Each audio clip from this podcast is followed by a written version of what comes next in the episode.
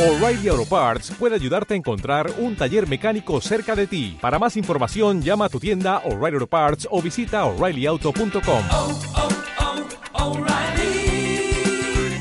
oh, Parts. Bienvenidos a un nuevo capítulo de Toque de Queda. Sí, al fin un nuevo capítulo. Yo soy Joaquín y me encuentro junto a Catalina. ¿Qué tal, Catalina? Tanto tiempo, ¿cómo estás?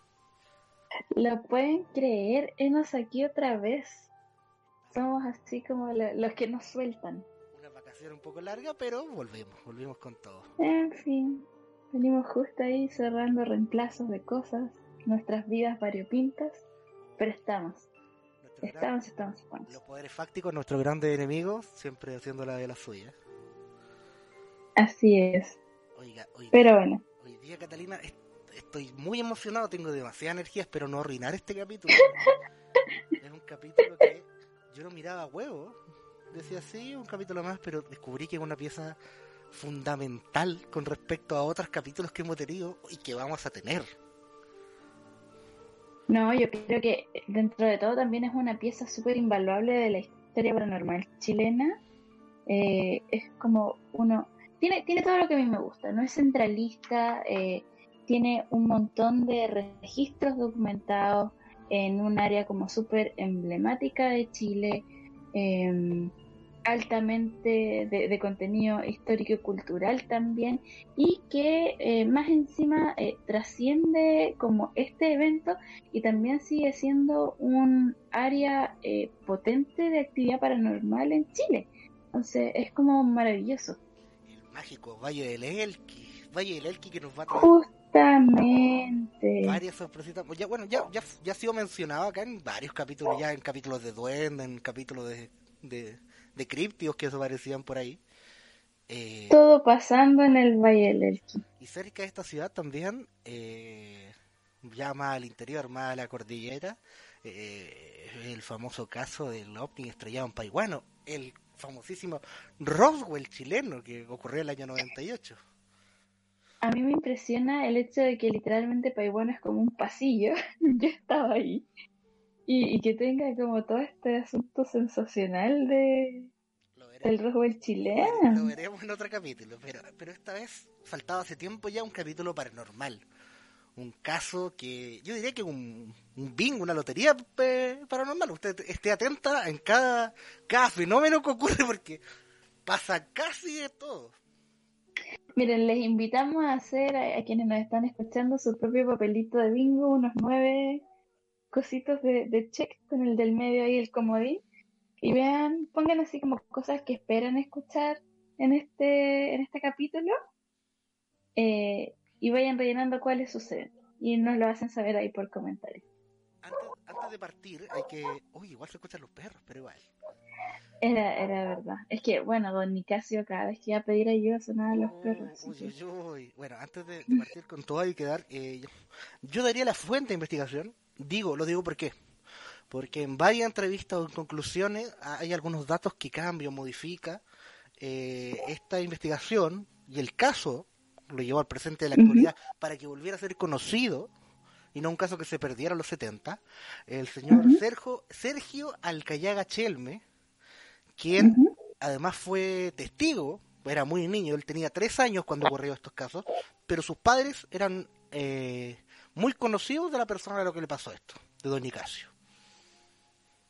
Entonces, Ah, entonces él tenía ahí de primera fuente. Correcto, él recordaba la historia de los padres, visitó y esto pasó el año 76 eh, y él formó, hizo la investigación posteriormente, eh, muchos años después reviviendo el caso y con antecedentes con periodistas y con diarios de la época, toda una investigación, así que para que lo, lo tengan, si lo quieren buscar, la investigación completa eh, de Sergio del Callega Chelme, pero vamos a contar la, la versión toque que es la que tiene varias visiones. Bueno, Justamente. parto, parto, sin más preámbulos, parto, gente. Prepárense para asustarse. Bueno, eh, el protagonista de esta historia se llama Nicasio. Por razones legales solo vamos a llamarlo Nicasio. Eh, bueno, Nicasio eh, llegó el año 76 a vivir a la localidad de Cutún. Él fue, él fue, es, será, sigue siendo eh, técnico agrónomo, egresado del Liceo Agrónomo de La Serena.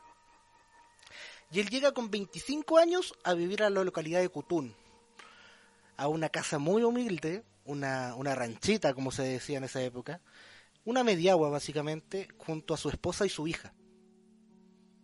Hay que pensar igual ahí como contextualmente que el campo chileno, particularmente el norte, no requiere demasiadas adaptaciones en lo que en lo que implica así como las condiciones habitacionales.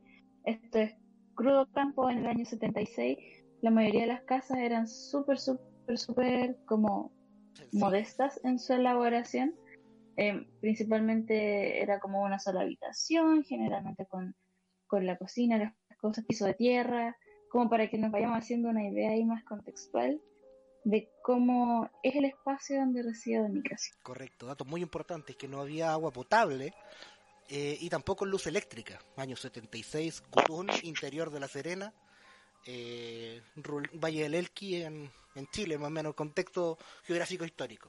Bueno, esta persona, según informa Sergio en una de sus investigaciones, y un dato que quizá importa, eh, habría tenido algunos nexos en la realización de eh, la reforma agraria en el norte del país. Posterior a eso se habría trasladado a Cutún. ¿Ya? Resulta que se va a vivir a un, a pobladito, a una casa, y tenía vecinos más o menos a 100 metros, una caballa muy, muy, muy parecida a la de él. Eh, y apenas llega un hombre de 25 años, ya casado con hijos, eh, desde la primera noche le empiezan a suceder fenómenos paranormales empiezan a golpear en el techo y a caer en su pie, en su casa piedras. Piedras descanso. Dentro de casa empiezan a llover piedras. Nicasio, por supuesto, eh, en medio de la noche sale a buscar ayuda a los vecinos más cercanos, los cuales son eh, la señorita Heide, Ángel, que era el esposo de Heide, y el tío Gabriel, tío Gabriel de Ángel. Ellos estaban en una casa cercana, él corrió muy rápido diciendo que en su casa estaban pasando cosas, que, que él tenía miedo, que, que estaba con su hijo, y los vecinos le dijeron, deben ser broma de los niños, el viento, amigo, cálmese, tranquilícese. Estos niños traviesos, estos niños traviesos están tirando piedra, una cosa así, cálmese, don Nicasio. Si aquí no, no, no pasa nada, váyase nomás. Minutos, agüita. se tranquilizó, se volvió al hogar. A la segunda noche volvió a ocurrir este, suje- este suceso, caían piedras, caían, llegaban piedrazos por la ventana, sin romper los vidrios o con la ventana cerrada, así que básicamente atravesaban el techo y las ventanas de estas piedras. Ay, Dios. volvió a correr con sus vecinos. Heide y Ángel, por favor, ayúdenme, que tengo mi familia. Oiga, vecinos, si le dijimos el otro día, cálmese, oiga, si no pasa nada, devuélvase a la casa. Ya el tercer día, era tal la cara de pavor, de terror que tenía Nicasio, que los vecinos dijeron, ya, sabéis que mejor acompañémoslo, porque si hace tres veces ya... algo- El caballero ya se va. algo debe estar pasando. Bueno, el vecino que, el que era muy valiente, ojo, comillas, comillas, eh, Ángel lo, lo acompaña y ven con su tío, incluso que todavía estaba, eh, lo acompañan a la casa, unos 100 metros más allá, y ven que las puertas y ventanas estaban abiertas. Ellos ingresan y las puertas y las ventanas se cierran abruptamente. Nicasio que está afuera eh, empieza, según cuentan ellos, en una especie de trance y empieza a caminar siguiendo algo en una dirección. Las ventanas, las ventanas y puertas se destraban, estos tipos alcanzan a Nicasio quien recupera la conciencia. Y mientras pasaba todo esto, Catalina, vayan anotando en el bingo, mientras pasaba todo esto, un conejo de trapo un peluche muy humilde, muy sencillo, en donde incluso la señora del lugar dejaba agujas y alfileres, Un alfileterito con formita de conejo. salta a dirección a la hija de un lugar desconocido, a dirección a la hija de Ericasio, y se empieza a desplazar acercándose a ella. Ay, no. un muñequito de trapo. Bueno, por supuesto que eh, causó mucho miedo. eh, eh,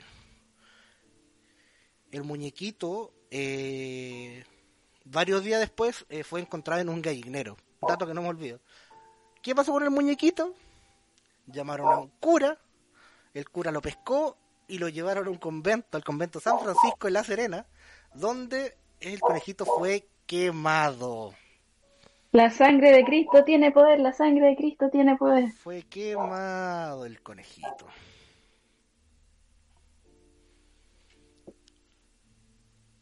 Bueno, ya hay que recalcar que de las lluvias de piedras se empezaron a sumar más cosas extrañas que empezaron a caer y a materializarse en esta casa. Herraduras, clavos, pedazos de vela y huesos. Imagínate estar en tu casa y que del, del techo empiezan a caer huesos de la nada. Huesos, po. Huesos. Animales, de humanos, no, no, no, no lograban identificar, pero de que eran huesos, eran huesos. Eh, sufría mucho, sufría mucho Nicasio, su familia también, empezaron ya, ya empezó a ser un, daño físico. Ya empezó, no importa que un daño físico, empezaban a tener rajuñones.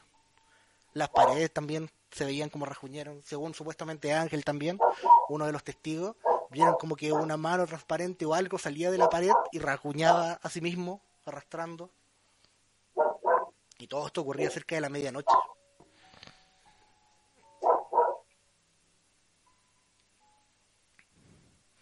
Siempre era nocturno entonces. Siempre eran nocturnos estos fenómenos. Empezaron a sentir pasos, un montón de cosas más, sonidos raros. Pero todo esto, este caso, ocurrió en el transcurso de un verano, en el febrero del 76 específicamente. Y aquí viene otro puntito interesante. En, en mitad del día, a mediodía,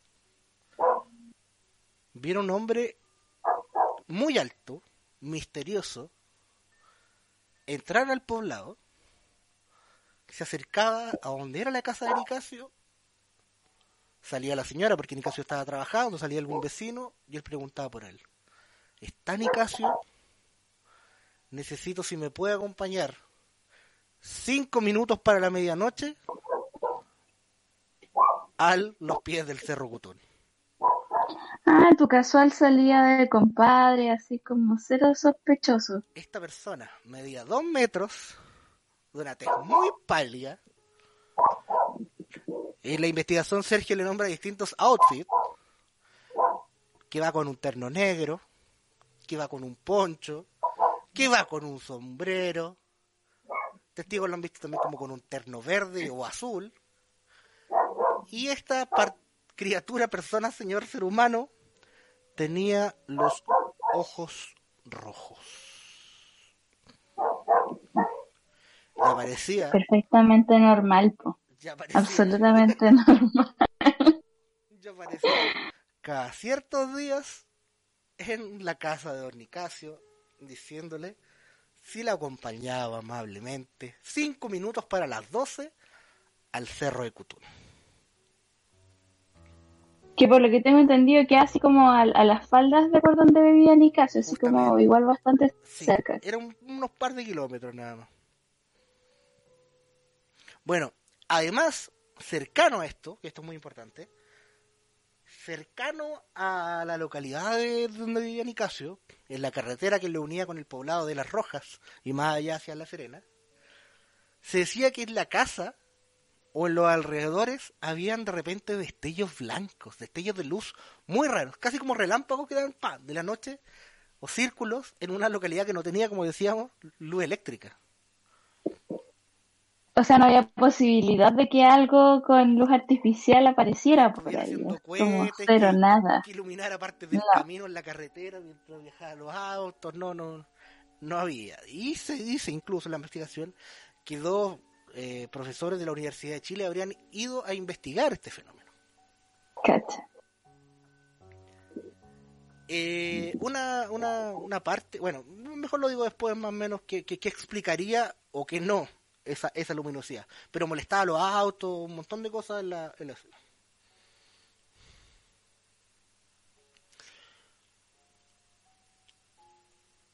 Bueno, entonces empezaron a pasar muchas cosas. Eh, en el caso y el cura ya habían quemado el asunto, nadie quería ir, empezó a, a los vecinos empezaron a hacer a acercarse, a interesarse en este asunto. Eh, y necesitaba ayuda, buscar algo que, que alguna especie de, asesoría espiritual, algo. Y contactan a Don Justo. Don Justo era un medium de la Serena de la época. Ya un caballero de edad, que le empezó a recomendar cosas a Nicasio. Ya una entidad, se intentaba que la entidad se estaba manifestando, pero quizás quería decir algo más allá de lo que del tipo que venía todas las noches. Entonces, don Justo le recomienda que en dos ocasiones pasa esto. Deje una vela, una hoja de papel y un lápiz a carbón o lápiz grafito para que eh, esta entidad se presente o diga algo. La primera vez que lo ocurrió, lo dejó junto a un vaso con agua eh, y según lo que comentan, no había nada escrito con el lápiz, pero a contraluz se notaba que había escrito con el agua en la hoja que cuidara a su esposa e hija que se la iban a llevar. No, no, no, no, no, no, no. Vayan notando los puntitos, ya tenemos fenómenos lumínicos, poltergeist, monitos que se mueven solos, criaturas extrañas. Alguien ya tiene, Alguien dijo línea, alguien ya tiene cartón bingo, cartón lleno, por favor, háganos saber. Y la segunda vez que fue con una vela redonda,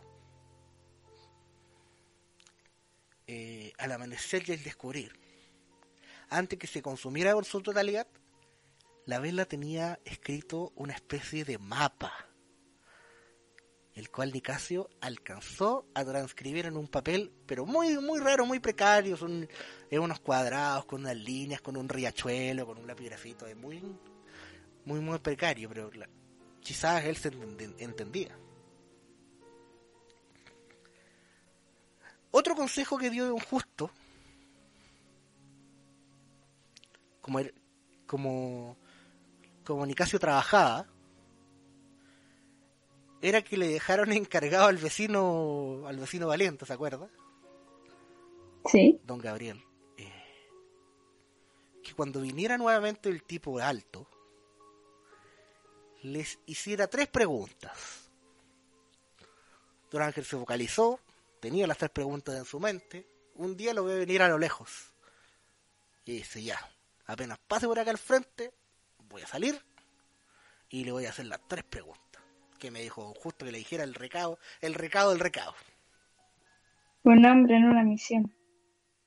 Cuando ve que se acerca y sale a interceptar a este hombre para hacerle las tres preguntas, nota que este ser de dos metros está levitando, flotando 30, 40 o 50 centímetros, de- de- depende de la versión o la entrevista que hizo Sergio, del piso de tierra. Entonces, ahí mi duda es, ¿medía dos metros porque flotaba o medía dos metros y además flotaba? Yo diría que medía dos metros y además flotaba. Al gusto del consumidor la cantidad de centímetros de cuánto estaba Uh. flotando este ser. En el momento que Más encima con... con su valentía lo va a encarar, esta criatura, este ser, esta cosa, lo mira con sus ojos rojos y a don Ángel le provoca una parálisis de terror, un miedo que según él no había sentido nunca en cómo lo miró esta criatura. Lo dejó pero helado, full Sharingan, full Genjutsu, que se le llegaron hasta olvidar las preguntas. Este ser se empezó a alejar, se alejó, se alejó, se alejó en dirección contraria, tanto que llegó a la carretera en donde venían los padres del investigador, el cual era taxista, con su madre, y viene esta criatura venir flotando en contra de la carretera en pleno desierto. La, la esposa, Flotó sobre mí con su rayo láser, ¿me estás diciendo eso? la esposa acá nombra que venía con un terno verde, pero verde fosforescente. O sea, era una criatura que tenía muchos outfits. Eh, y eh, de la pura impresión, para no come- atropellarlo, por así decirlo, el colectivero hizo un giro muy brusco, un freno muy brusco, que casi provoca que se vuelque en el auto donde iban ellos. No. Y este tipo desapareció. Ay, Dios. Ya no fue más para allá. Llega el momento en que, La, en que la habrá pillado la Fashion Police. Qué bueno que lo nombró porque llegó el momento en el que ya. ¿Cuál es el siguiente paso? Espiritismo, por supuesto, en la casa de Nicasio. Con Don Justo, los vecinos, los de los eh, científicos de la Universidad de Chile. Cada vez que mencionas a Don Justo me imagino así como el abuelo de Coraje asesorando ahí después de tanto, Pero era medio. Es, normal. es muy raro. Bueno, las actividades continuaban, seguían lloviendo cosas, seguían apareciendo huesos del techo, eh, estas esferas lumínicas, todo muy raro. Durante estas sesiones también ocurrían. Eh, pero debemos recordar que era el año 76 y existía el verdadero toque de queda y no podcast. Por lo que El mal toque de el mal toque de queda, porque eh, con el cual se prohibían, se prohibían reuniones ya pasada la noche y pasada las 8 de la noche, más que nada, dice Sergio. Eh, lo cual en estas sesiones de espiritismo donde estaban metidos los vecinos, la gente del barrio, del poblado cercano, los científicos, Don Justo, la familia de Nicasio, hizo la aparición de, efectivo cuerpo policial de carabineros, quienes, al ver que estaban cayendo huesos, que estaban fenómenos ocurriendo de verdad, se quedaron a sapear. Estaba tan interesante esa sesión de espiritismo que los pacos se quedaron ahí sapeando. Porque no me sorprende en lo absoluto. Eso yo creo que no está en el bingo de nadie. Este era el comodín. logran contactar don Justo y don Nicasio, que supuestamente dice Sergio que él cree que Nicasio también tenía cierta percepción con lo paranormal, porque por algo lo, seguía, no lo pasaba a él, que venía de, sus familiares. Eh, logran canalizar con la entidad que lo anda buscando a Nicasio, mediante esta sesión espiritismo don Justo. Y en algunas versiones de la entrevista dicen que es un tío abuelo, otra que es una abuela, otra que es simplemente un abuelo, en el cual le indica que lo quiere ayudar, que como él es su descendiente lo quiere ayudar y lo quiere guiar hacia un tesoro. Un tesoro que según indica la entidad lo haría dueño de la mitad de la Serena.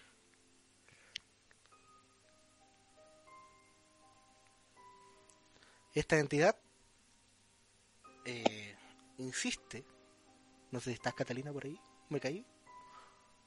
Existo, existo, existo. Bien, bien, bien. Estoy contemplando silenciosamente esta, este contenido. Don Justo hace que las preguntas claves, que creo que eran las mismas de Ángel, que les dice básicamente, y yo creo que algo que todos preguntaríamos. Nicasio eh, puede ir acompañado por mí. La entidad responde que no. Bueno, Sonaron. Nicasio puede ir solo y yo ir un par de metros más atrás. La entidad vuelve a decir que no, Catalina. De repente ya Nicasio, por todo lo que estaba pasando, por todo lo, lo que había vivido y ya no quería seguir sufriendo, además la curiosidad lo llamaba, y si era por eso y, y, si a terminar de estos, estos problemas, eh, yo creo que se estaba armando de valentía e iba a ir esa noche. Iba a ir a esa medianoche, que era de noche, estaba por ocurrir, iba a ir al cerro. Cuando de repente Catalina toca en la puerta. Knock, knock.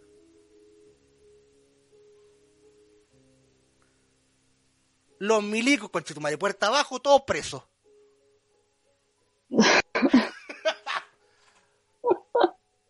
¿Cómo se le ocurre? Los carabineros que están sapeando igual, los científicos, don Justo, los vecinos, la vecina taxista, todo el calabozo para adentro. Milicos que llegaron, vieron que habían huesos, Oh, siempre lo arruinan todo. vieron que habían huesos humanos, herraduras, clavos, vieron que estaban en velas, pensaron que era un ritual casi satánico. Eh, se cuenta que un milico, pescaron un, mi- un milico, pescó un saco y echó huesos, echó los clavos, echó herraduras como evidencia, por así decirlo. Y lo llevaron a pasar la noche supuestamente al calabozo. Esta operación fue eh, eh, autorizada por, bueno, en esa época no era general, pero general Cheire, que un caballero complicadísimo en la historia de Chile también, eh, ya a él le hacen llegar, supuestamente, contándole la historia que estos tipos estaban en un ritual, tratando de decir la verdad, contestando, eh, que estos tipos que en esa casa supuestamente llovían huesos y que estaban dentro de un saco con otros tipos de pertenencia. Muéstremelo, dice el general. El milico vierte el saco y ya no hay ni un puto hueso. Solo herraduras, clavos. Oh, otro tipo de cosas. ya basta, ya basta. No vuelvan a hacerlo, no se metan en problemas. Usted, Nicasio, tiene su pasado, lo sabemos. Evite el tema, no se vuelvan a juntar, no vuelvan a hacer este tipo de cosas. Ya cacho que le generó un temor tal a Nicasio por su quizás pasado político, por lo que marcan. Que las juntas ya se terminaron, ya no, no hubo más. No hubo más. Según lo que contaron y lo que se supo, era que que el tesoro supuestamente estaba a los pies del Cerro Cutún. Fueron tipos a investigar cerca donde supuestamente había cerca, era cerca de un eucalipto, muy viejo que había. Y cerca de ese eucalipto encontraron, no sé, dos monedas de oro de la época prehispánica.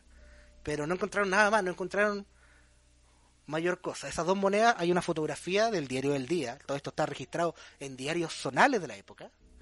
Lo de las velas, lo de la detención, lo de la quemadura del, del, muñe- del conejito alfilerero en, en, en la parroquia. Y finalmente, ya después de lo que pasó y lo que y, y como fue ese verano, eh, Nicasio dijo, ¿sabe qué?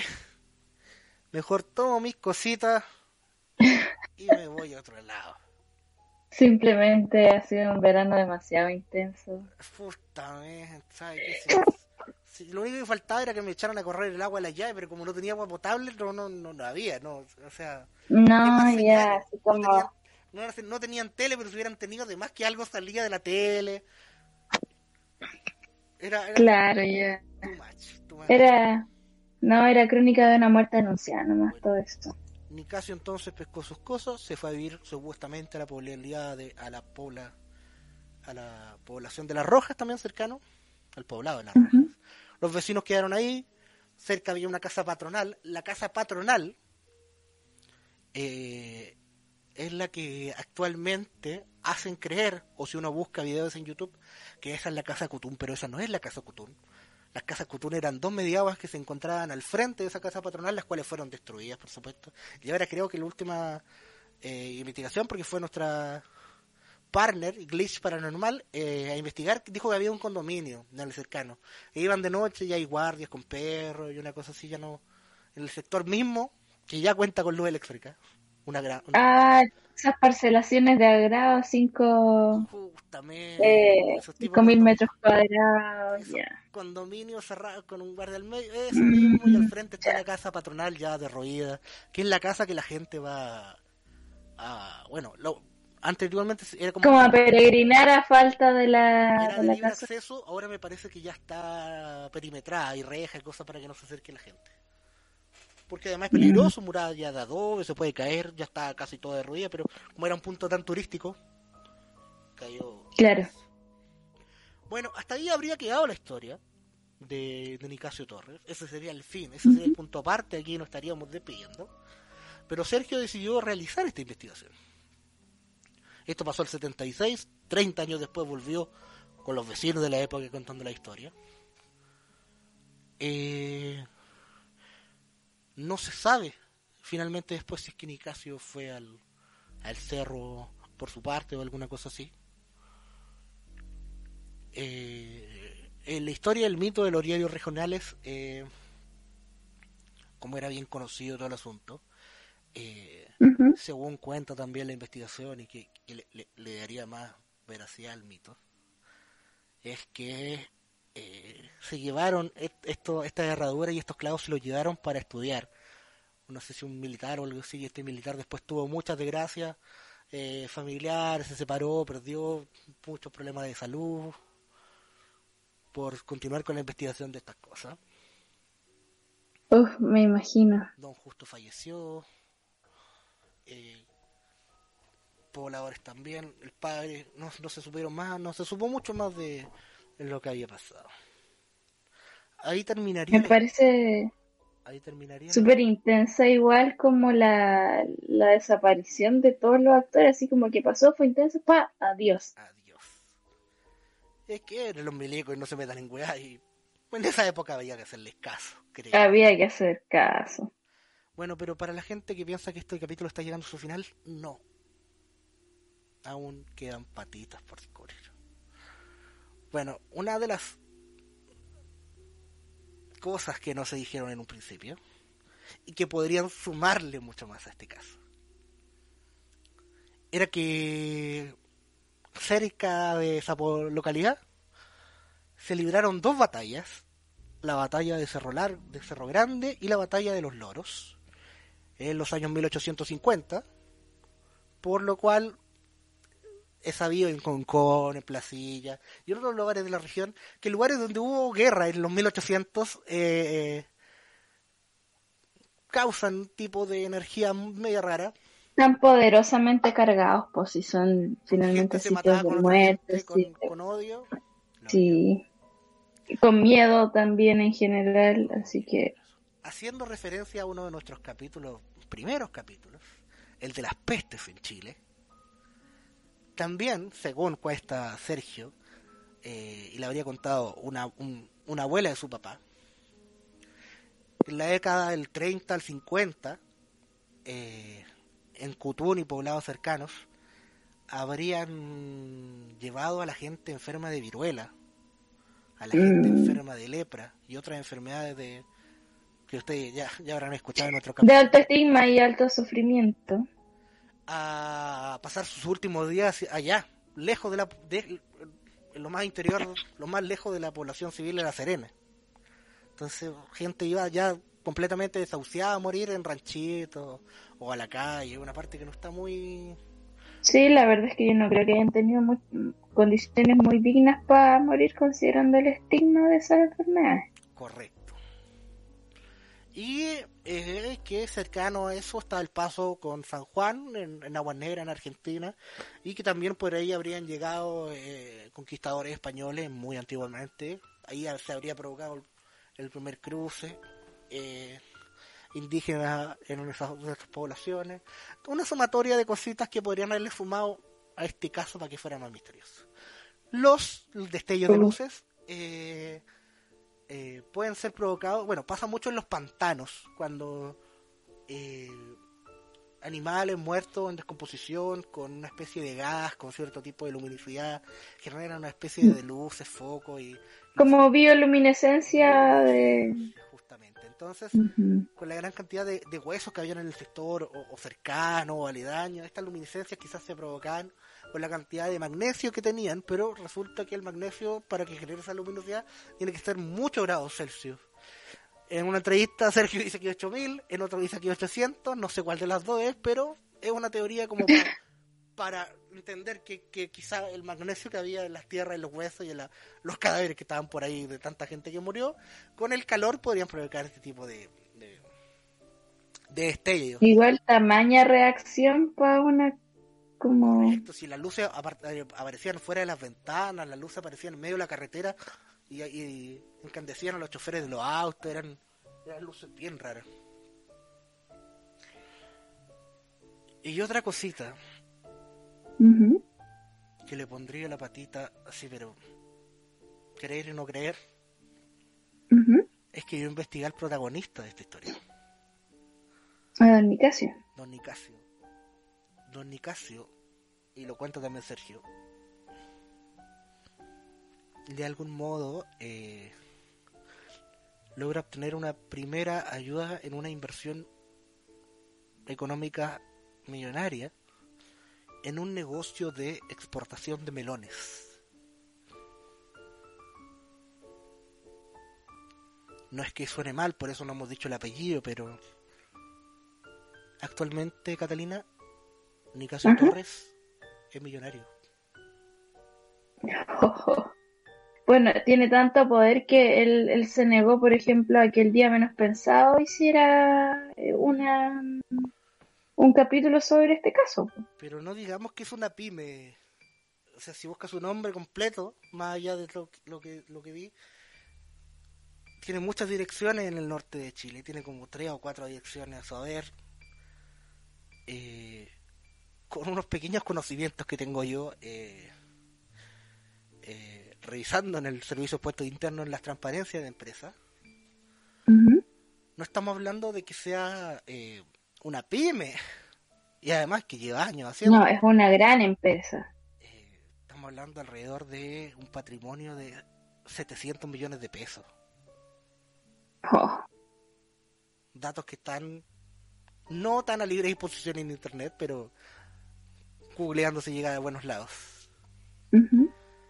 Y Nicasio no tiene una carrera universitaria, solo técnico en. Solo fue técnico en. En el colegio en La Serena, como lo digo. Eh, tampoco digamos que.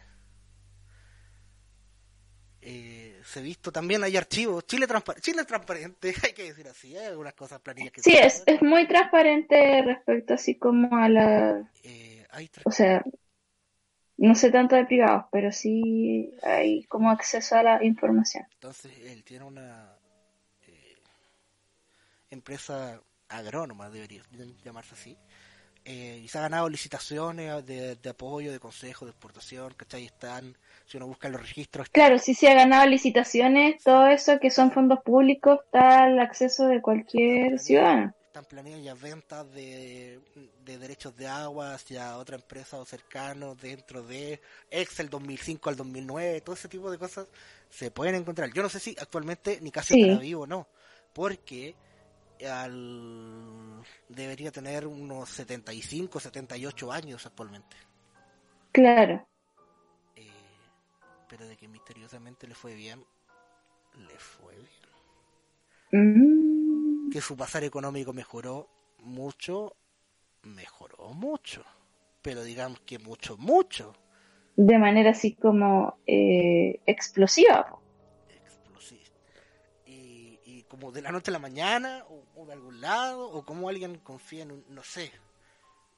Algo habrá pasado ahí. Mm, ¿Qué pasa si fue realmente?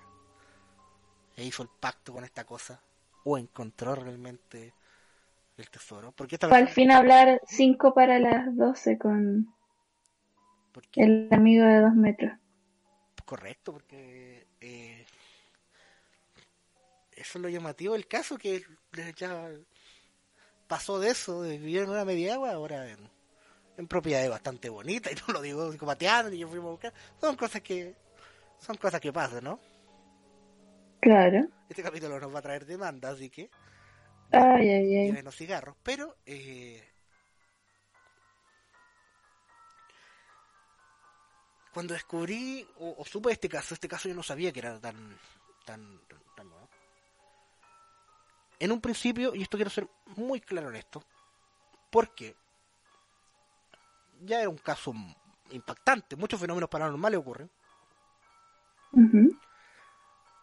Don Sergio Alcayaga Chelme, eh, el que rehizo- realizó esta investigación. Bueno, Sergio Alcayaga también ha declarado que es eh, investigador del fenómeno de la isla Friendship, del cual ya derivamos en el capítulo 1, que, que fue un. probablemente sea una mentira de un productor de TVN o de televisión Sí. nacional de la época, eh, en el cual, basado en una teoría, creó una noticia para. eh, básicamente creó esta historia en los 70, los 80 para hacer un método de distracción de la dictadura. Mucha de la propaganda que se hacía eh, en dictadura. Correcto.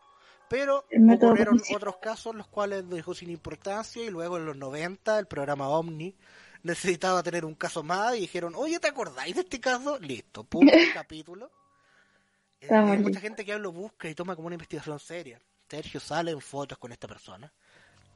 Eh, persona que se encuentra ya fallecida, el, el- el- el encargado. Persona también que descubrí hace poco, viendo en la aplicación TVN Play, que en el programa eh, Y si fuera cierto del año 95, estaba casado en una hacienda cerca de Maipú, me parece, pero era en Santiago, eh, y que veía a su ex esposa fantasma acercarse a esa parcela. Esto estamos hablando del año 95. Luego en el año 99, en el programa OVNI, Patricio Bañado dice que esta persona ha estado en el norte viviendo exiliado por 30 años, escondido de las cámaras, así que cinco años antes había salido a hablar de cómo veía a su ex esposa aparecerse. Aprendió a desdoblarse. Correcto. Y con un look muy distinto, pero es la misma persona, Ernesto de la Fuente. Bueno, y Sergio tiene muchas fotos con Ernesto de la Fuente. Y Sergio dice que eh, es un investigador del fenómeno French. Ahora, eso me parece llamativo, importante, un punto a analizar. Pero otro punto a analizar que, me, que, que, que él re- recalcó en una entrevista, y ojalá y espero que sea así, es que él no lucra con ese fenómeno friendship. Como hay varios ufólogos, ya no solo de, ya no solo que estamos criticando ufólogos de derecha, sino que eh, gente que realiza conferencias de friendship, gente que realiza talleres friendship, gente que realiza un montón de cosas friendship, eh, de charlas acerca de cómo nació ese mito. La McFriendship, eh, la cajita Friendship la feliz, Friendship- todas las cosas. Friendship Patreon y toda la cosa. Y la cosa es que eh, esta persona, don Sergio, dijo que a charla lo que le invitan, o cuando lo invitan a hablar de eso, él no lucra con eso. Entonces, quizás puede creer en ese fenómeno de investigación, eh, quizás podría ser amigo o haber conocido a Ernesto de la Fuente, pero según él, no lucra con charlas o investigaciones con eso, y eso me parece correcto, no como lo hacen eh, otro tipo de personas. Igual me imagino ahí que hay, eh, eso es como un movimiento legal súper inteligente, porque finalmente si tú no le estás cobrando nada a las personas que participan, es mucho menos probable que tengan como razones de peso para demandarte. No entra como en la calidad de estafa. Muy importante, muy importante. Bueno, tampoco nosotros que estemos en contra de, una guerra abierta contra los chantas de Netflix y los ufólogos. ¿sí? Entendemos que esto es un negocio y un negocio que no solo sea derivado a la a, a- a las conferencias ufológicas, a los programas de televisión, a los programas de radio, también en la literatura paranormal chilena que está saliendo, eh, que es todo, si un tema está de moda y todos podemos escribir de ello, todos necesitamos comer, esa es la verdad, no vamos a criticarlo. Y además nos encantan este tipo de historias, saber qué hayan pasado. Oh, yo sí quiero criticarlo, yo me quiero dar los combos. Bueno, yo también eh, critico acá a, a ufólogos que, que, que, que son de derecha, pero No, yo, yo cuestiono profundamente como la integridad. Eh, entiendo así como que todos eh, necesitamos comer, pero creo que es muy distinto eh, instrumentalizar esto desde la ficción o desde quizás así como a la para mockumentary, pero en creación de contenido, a finalmente eh, deslegitimar un tema que de por sí es súper eh, como hegemónicamente deslegitimado. un Finalmente, todas estas cosas están en constante escrutinio, eh, hay una comunidad de escépticos súper grande, entonces finalmente si se busca como darle seriedad a esta a la investigación de estos fenómenos, no se puede caer en prácticas charlatanes. Sí, pues nosotros no somos investigadores de estos fenómenos, no- nos gusta saber la historia. No sé si, si la palabra. Nosotros hacemos más que nada como, considero yo, un el, el estado del arte de varias cosas, pues finalmente nosotros hacemos revisión documental de los material, de los materiales ya eh, investigados. No creamos, no, no hemos llegado al punto en que investigamos por nosotros mismos, no tenemos los fondos ni el tiempo, con suerte tenemos para Para... juntarnos a veces a conversar sobre el estado del arte de las cosas. Exacto, justamente. Entonces, es un caso llamativo. eh, bueno, y él lo decía también, el mismo Sergio, por un montón de otros eh, investigadores de la zona o de la televisión también que, que no le dan ningún crédito. Yo por eso lo he mencionado mucho, porque esta investigación es completamente de él junto con un periodista, Fernando Moraga, el periodista de la época de- que, que hablaban de eso. Eh, y que uno busca este caso en YouTube y hay de todo tipo, ¿cachai? De entrevistas a él, en programas, en podcast, eh, otras personas que lo comentan en televisión, otras personas que cuentan el hecho como un, un radioteatro o, o con relato más guionizado, o gente que va Mira, por ejemplo, eso es como lo que yo te hablo de son como condiciones éticas de creación de contenido, porque finalmente eh, usa, esto es casi como realismo mágico, ¿cachai? Te, te aferras a un, a un fenómeno eh, que existe como en el mundo real, pero finalmente desde ahí creas tu propio, tu propio contenido original, pues, ¿cachai? Sin eh, aseverar que el contenido es real, pero sí... em, como armando conversación al respecto, desde lo ficticio. Entiendo, entiendo. Y es por eso que ahora les vamos a cobrar 500 pesitos por cada. No, mentira. Eh, eso, esa es la historia del caso Cutún. El caso más allá es un caso muy importante porque tiene que ver, ocurre en la mitad del camino. Ah, eso se decía que eh, que quizás este caso también habría sido una especie de eh, cortina de humo de la dictadura también para encubrir ese tipo de cosas y Sergio asegura que no Eh, porque ya el, esto ocurrió el 76 antes las noticias duraban un poco más sabía historia llegaban tarde a estos lados a la capital y ya el 77 ocurrió el caso del Cabo Valdés que ya de multiconocido, entonces opacó mucho más este caso y este caso se fue perdiendo y es lo que hizo, lo que hizo rescatar. Ya después en 98 el caso de Paiguano y hay un montón de cosas. La iglesia de San Francisco me suena a eh, en La Serena. Me suena Ujú. a que hace poco, estoy hablando de cuando grabamos el capítulo del exorcismo, eh, se había realizado un exorcismo pero muy improvisado, así como que una persona entró en trance oscuro. en sí, sí. Creo que es la misma, Sí. ojalá lo sea porque más chinchín, más, más, más conexiones entre las Hoy yo fui a la iglesia de San Francisco cuando estuve en La Serena, no me acuerdo, honestamente. Yo cuando En estuve en bola La Serena, pasé y yo era la exorcizada. yo cuando estuve en La Serena estuve en un colegio eh, que era internado, pero no había nadie en internado, muy raro. Pero viaje de estudio. No pensé que me iba a venar de lo lindo, no pasó nada. Pero No, tiene buen material La Serena. Es agradable y muy interesante de visitar. muy interesante. Y lo del caso Cotón me, me dejó abierto como que quizás eh, podría dar abierta a otro eh, pauta, hashtag pauta en vivo. eh, Mm. pero muy amplio, muy amplio el, el asunto en eh, Tesoro, Tesoro escondido en Chile. Uf, tenemos. Por eso sí es cierto que es cierto que daría para harto para recurrir en un, en un capitulito.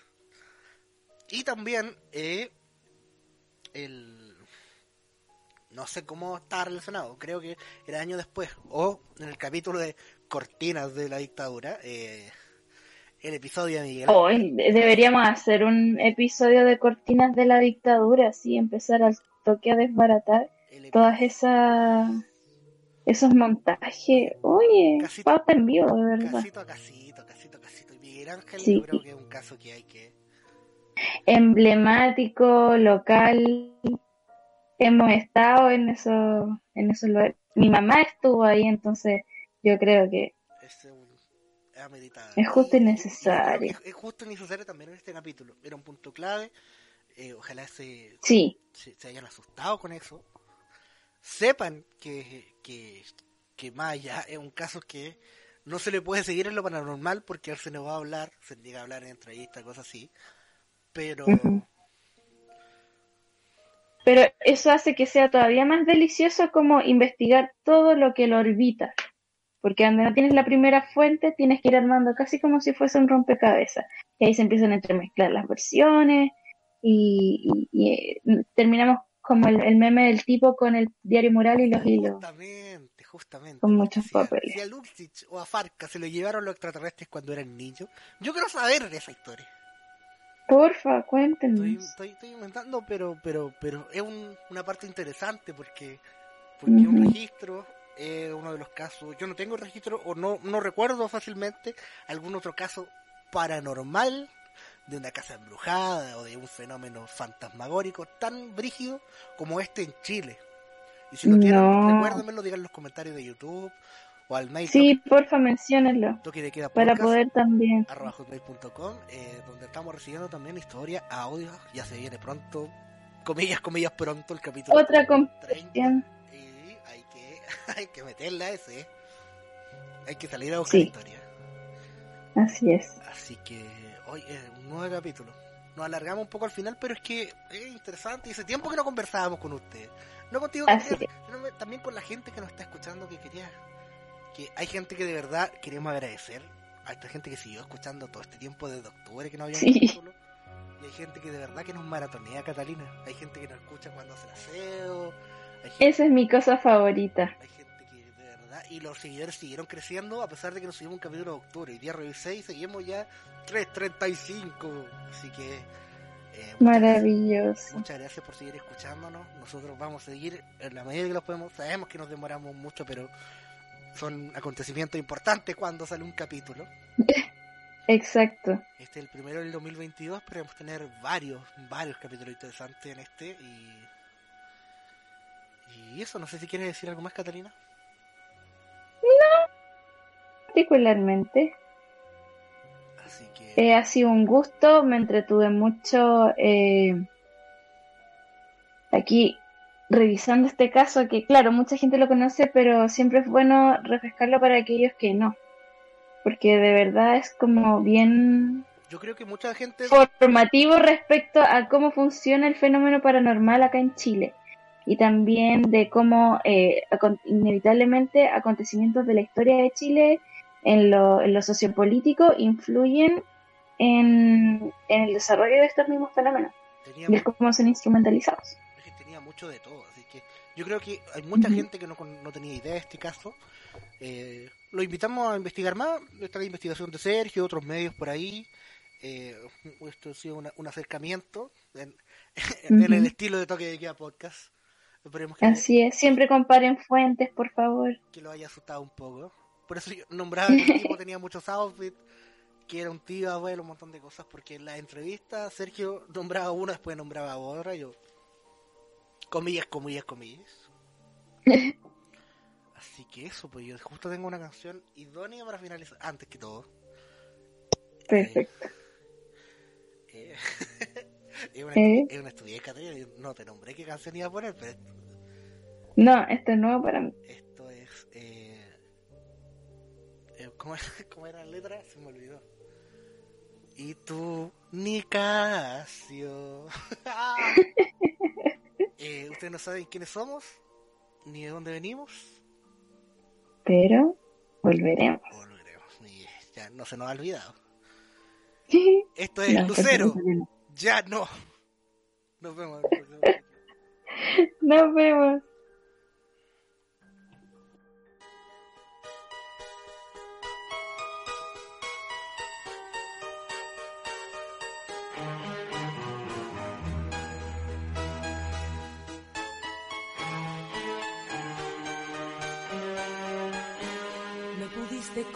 Con mirarme y nada más. Y tú, mi caso, para ser o tu querer, o una flor de amanecer. Y tú, mi caso, me habrías hecho bailar lo que quisieras tocar. Ahora